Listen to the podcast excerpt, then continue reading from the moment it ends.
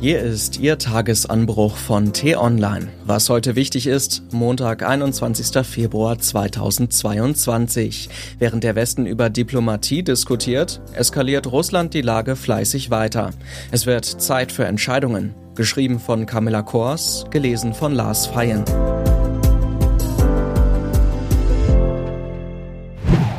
Und nun?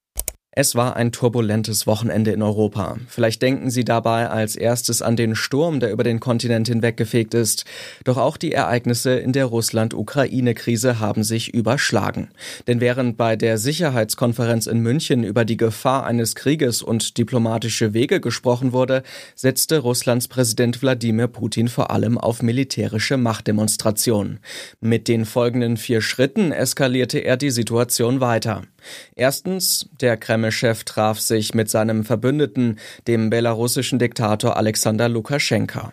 Öffentlichkeitswirksam beobachteten beide am Samstag zusammen, wie ihre Armeen atomwaffenfähige Raketen zu Übungszwecken abfeuerten, ferngesteuert aus dem Kreml.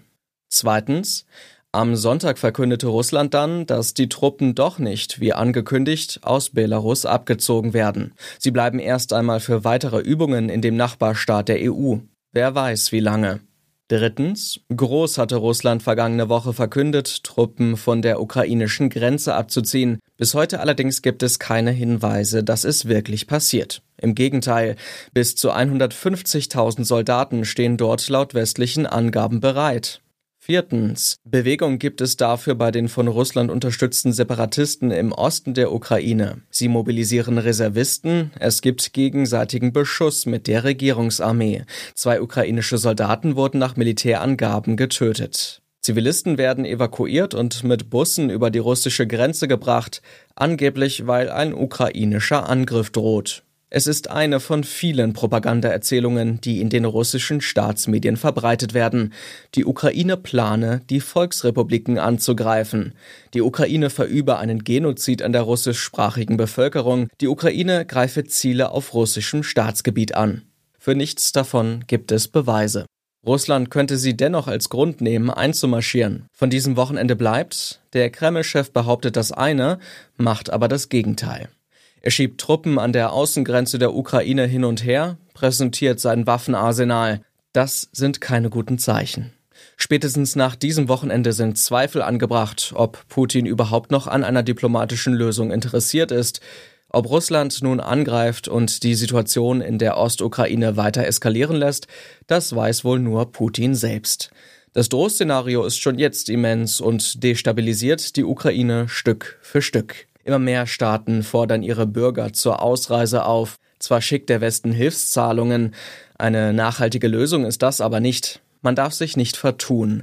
Zwar hat Russland bislang nicht angegriffen, Gewalt aber übt Putin längst aus. Und nun?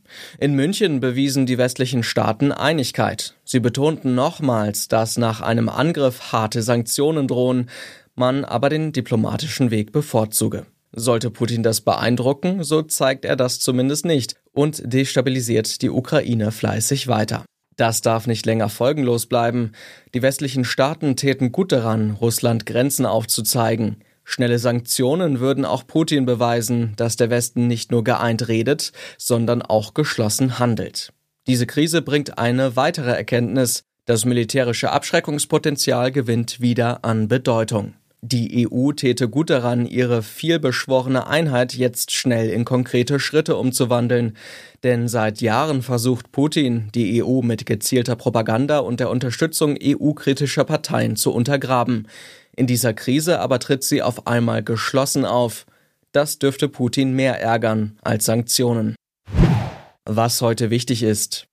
Die T-Online-Redaktion blickt heute für Sie unter anderem auf diese Themen. Erst Ilenia, dann Zeynep und nun Antonia.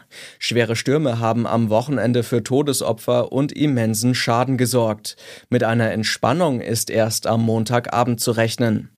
Und neuer Proteinimpfstoff gegen Corona.